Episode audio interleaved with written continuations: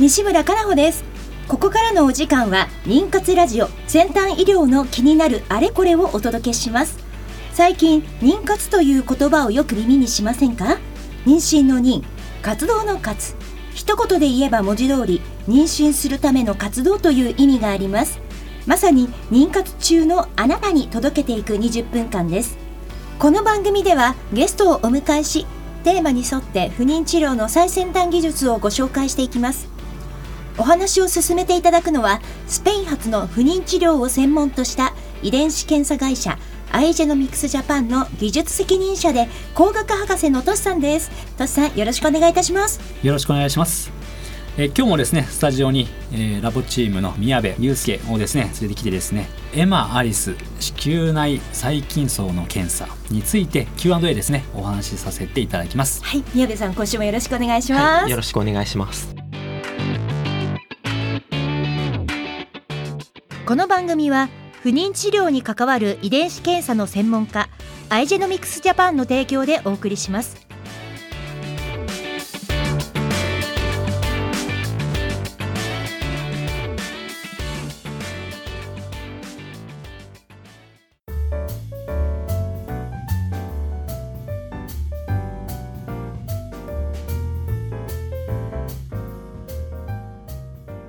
週もとしさんそれから宮部さんよろしくお願いいたします。よろしくお願いします。はい、あのアイジェノミクスのホープ若きホープ。そうです。改めて皆さんに自己紹介お願いします。はい。ラボチームで検査をしております。宮部祐介と言います、はい、その仕事内容としては検体の受領をしたりですとかあと DNA 抽出などの実験を行ったりあとは結果レポートのチェックをしてまあ、2回目検査された患者さんとか1回目の内容と合ってるかとかそういう細かなところもチェックしてたりそういうのような仕事をしております。はい。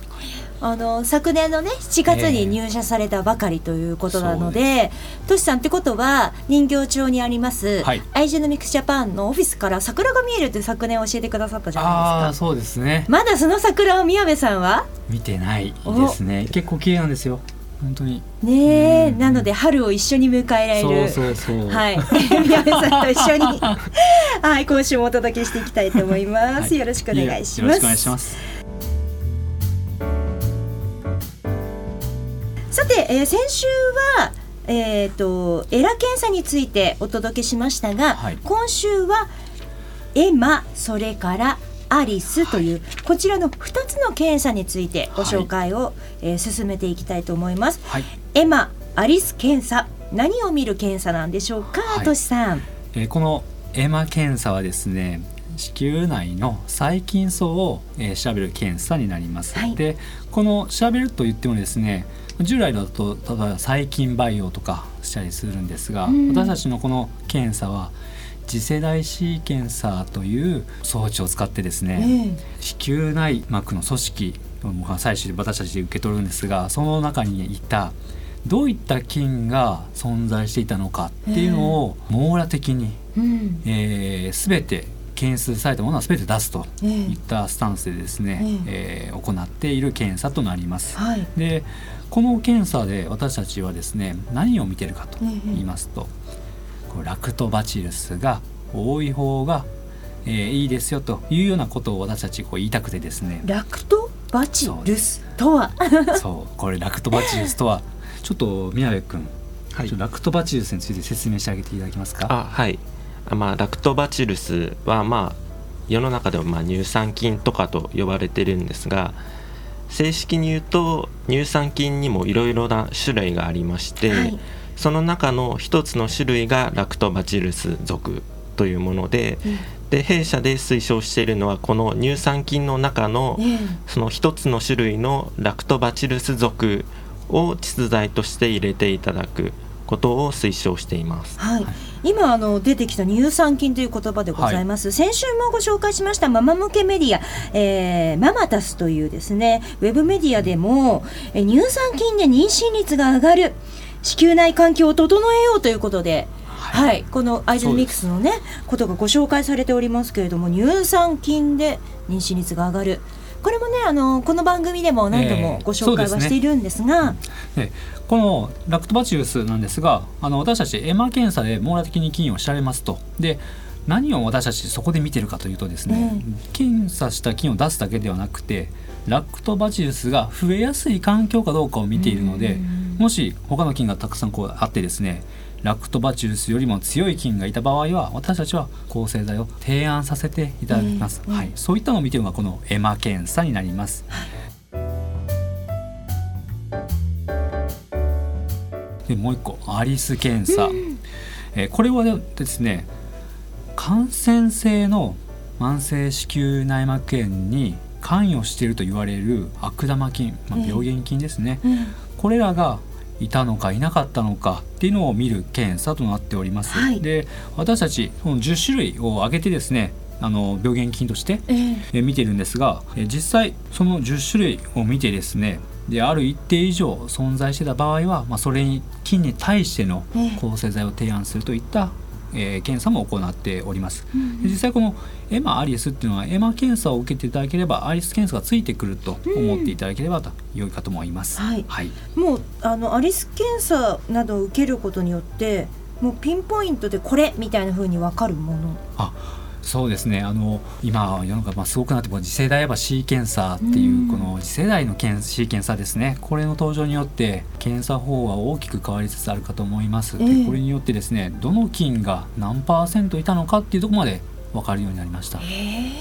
そうなんです。なので従来だとこう細菌培養だとですね、うん、細菌培養できるものとできないものがやっぱ存在してしまう、はい、あと何パーセントいたかどうかっていうのは分からない菌がいたかどうかしか分からないわけです、えー、でも私たちのこの検査ではどの菌が何パーセントいたのかっていうのが分かる検査となります。はい。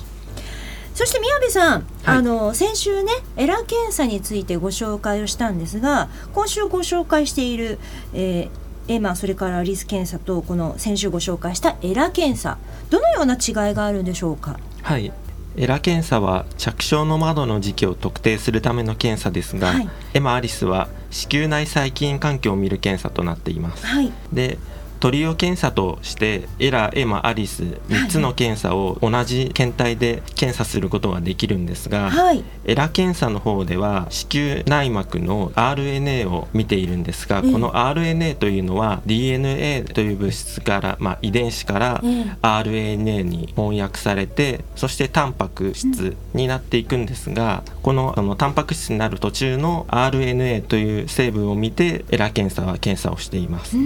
でエマ・アリス検査の方では細菌の DNA を見ているので、うん、その DNA 遺伝子そのものを見ているので検出方法も異なり同一検体から検査することができます。うん。なのでですねあの私たちもよくこれも質問であるんですがエラ検査結果は出たのに、エマ・アリスの検査結果は出なかったのはなぜですかとかですね。あと逆もありますエマ・アリスの結果は出たのにエラ検査の結果は出なかったのはなぜですかってなりますが、あの見ている成分が違うので、まあ、そういったことが起こりうるということになります。はい、はい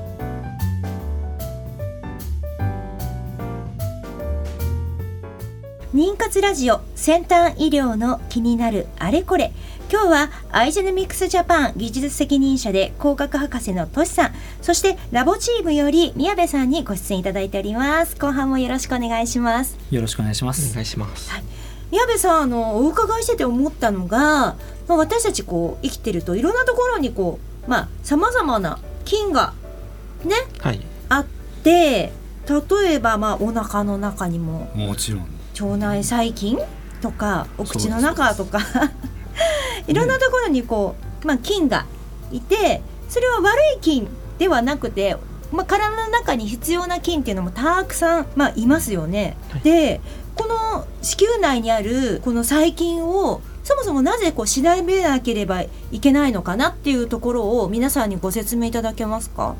はい。その私たちの体の表面とか、まあ、腸内にもいろいろな細菌がいると思いますが、その正常な女性の膣内にはラクトバチルス属と呼ばれる細菌が豊富に存在しています。はい。でその女性の膣内に生息して膣内環境を正常に保っている乳酸菌をデーデルライン肝菌と言います。でこのデーデルライン肝菌とは特定の菌種を指すものではなくてまあいろいろな種類がいるんですがそれの構成される菌の総称となっています。でこのデーデルライン肝菌は筒状皮のブドウ糖を栄養源として、ブドウ糖を分解して乳酸を作ります、うん、でこの乳酸という物質のおかげでですね膣内の pH が常に酸性に保たれていて、他の病原細菌の侵入とか増殖を阻害してその悪い菌が増殖しないようにしているんですね。でこのようにラクトバチルスというものは生体内のバリアとして役割を果たしているものがあり、うんはい、でそもそも従来子宮の受精卵が着床する子宮内膜は無菌状態であると考えられていたんですが、うんしかしその近年の研究でですね膣と同様にあの子宮内膜にはラクトバチルス属の菌が子宮内の常在菌として存在して子宮内の環境を良くしてその生体バリアの機能を果たしていることが分かったんですね。ん。なんかそのね今お伝えいただいたデーデルライン肝菌、うん、合ってます？合ってます、ね、合ってますか？だからそうやってねあの女性の膣内にあのを健康に保ってくれるためのいい菌があると。そうです。で、えーと、以前この放送でお話しいただいた先生から伺ったお話で、ボディーソープとかも、あのヨーロッパではちゃんとその膣周辺を洗う時の女性用の石鹸っていうのをヨーロッパの皆さんはもう当たり前に使ってらっしゃると。で日本でも売ってるんだよっていう話があって、ね、私はもうボディーソープを買う時にあどれがいい匂いかなみたいな。なんかそういうそれだけでね。そうそうそう思ってやっぱり清潔に保った方がいいと思うから、うん。あの生理の時とかもそうだと思うんですけれどもやっぱり蒸れたりとかするのでもうまあゴシゴシまでとは言いませんけれども、ね、もうなんかもう石鹸でバシバシ洗う。いやいやいや だけれどもそういう石鹸一つにとってみてもあのそういういい菌もあるから女性用のソープを使った方がいいんだよっていうふうに先生からお話しいただいてえー、えー、ってちょっと目から鱗とそうですよね。私たちもその日本でそういうのは、ね、スーパーで売ってるの知らないし。でもねそういったものもこう健康な菌を保つためにもそういう女性用のね、うん、ソープを使った方がいいっていうのもこれも有効な、そうでしょうねことなんでしょうね、えー、と今なんかあのお伺いしてて思い出しました。いい菌をね保つというところだと思います。私たちの方ですね、えー、あの本社の方ではもちろん研究開発部があってですねで2016年にある一つの論文を報告しました。えー、でこれは今私たちの話しているエマ検査の元となった研究論文なんですが、ここで何を出したかというとですねこれ弊社のモレノっていう彼女がですね子宮内に、ね。えー、ラクトバチルスが、まあ、たくさんいる人たちが、えー、いてでまたラクトバチルスが少ない人たちもいるよっていうのをこう不妊症の患者さんたちの中で見つけたわけですよ。でじゃあちょっとそのグループを作ってですねそのまとめてあのその人たちがその後どれだけ早く妊娠性出産までいくかのを調べていたわけですよ。そしたらラクトバチルスが多いグループの方が少なかったグループよりもですね明らかに妊娠率政治出産率も含めて高かったわけです。えー、これが分かったのがその時のえ2014年の論文になります。でここで大事な点2つあります。1つはラクトバチルスが少なかったグループでももちろん妊娠されて性出産されています。はい、なので必須ではないっていうことです。これ大事な点です。はい、でもう1つラクトバチルスが、えー、少ないグループの方たちにですねじゃあその後増やしてあげた後、妊娠率が上がったのかどうなのかここは今まだ研究段階です。はい、はい、これだけ私伝え伝えなきゃならないと思います。はい、はい、あのそしてこのエマアリス検査、こちらを受けた時にもし異常が見つかった場合はいはい、こちらはどうしたらよろしいでしそうですね。あのこちら異常が見つかった場合、えー、ラクトバチが少ない時のパターンと、うん、えー、病原菌がたくさん検出された場合こう2つのパターンがあるかと思います。えー、でまずラクトバチルスが少なかった時のパターン。この場合はですねその子宮内の細菌層のバランスを見て私たちの方、まあ、抗生剤を提案するケース、まあ、提案しないケースがあるのでで提案している場合は一度抗生剤で治療いただいてその後ラクトバチルスの窒剤を入れてほしいと思っています。でこれもう一つのパターンその病原菌があった場合ですね。これはもう明らかに抗生剤をちょっと使っていただいて、でその後本当にそのね菌がちゃんとやっつけることができたかどうかの再検査まで行っていただきたいと思っています。やはり私たちのこの検査その菌が耐性菌を持っているかどうかまでは分かりません、再検査してみて初めて分かります、はい、菌が全然殺せてないとかですねあ菌が明らかに減っているとか、まあ、そういうのが分かります。でそこでもし耐性菌ということが分かればですね私たちは次の抗生剤の提案をさせていただきます、はい、でラクトバチルスの窒剤なんですがこれはもうサプリメントです、えー、サプリメントですので、えー、使っていただくのはですね1日1回、えーまあ、生の終わりかけですねから使っていただきまして、はい、えー、肺移植の前までとなっております。でこれも本当にそのラクトバチルスの資材を販売されているところですねの説明書があるかと思います、まあ、それに従ってもらえればと思います、はい、はい。そしてこのエマ検査アリス検査を受けられる方から多い質問はトシさんありますか、はい、一番やっぱ多いのはですねラクトバチルスのこの窒剤ですね。どれだけ使ったらいいですかっていうのはですね結構ありますでもちろん基本は説明書に従ってほしいと思うんですが、うん、で私たちの方は、まあ、1週間から10日であればいいというふうには聞いています。ので、はい、そこからですねよくあるのはそのエマの検査で結果でラクトバチルスがとても少なかったと、まあ、0%とか数パーセントしかなかったと、えー、でその場合に1日1錠が普通なんですが1日2錠入れた方がいいですかとかあったりとかあのずっと使ってもいいですかとかですね聞きますで私たちの方、まあ、1日1錠でいいと思ってます。でその代わりもうちょっと長く使ってもらった方がいいと思いますという話をさせてもらいます。なので1周期だけではなくて次の周期も使っていただくっていうのを、あのお話しさせてもらっています、はい。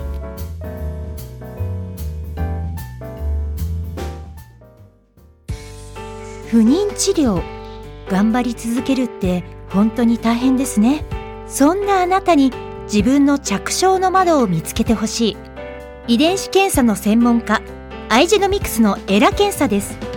ERA 着床の窓で検索。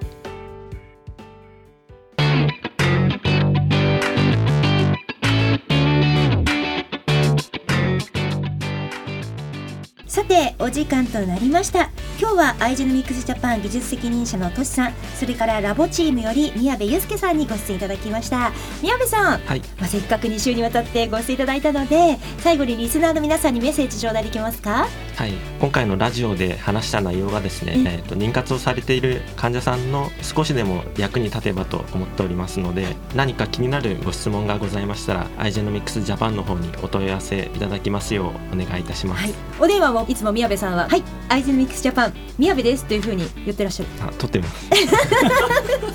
撮ってます。ぜひえご質問などお待ちしております。それでは来週同じ時間にお会いいたしましょう。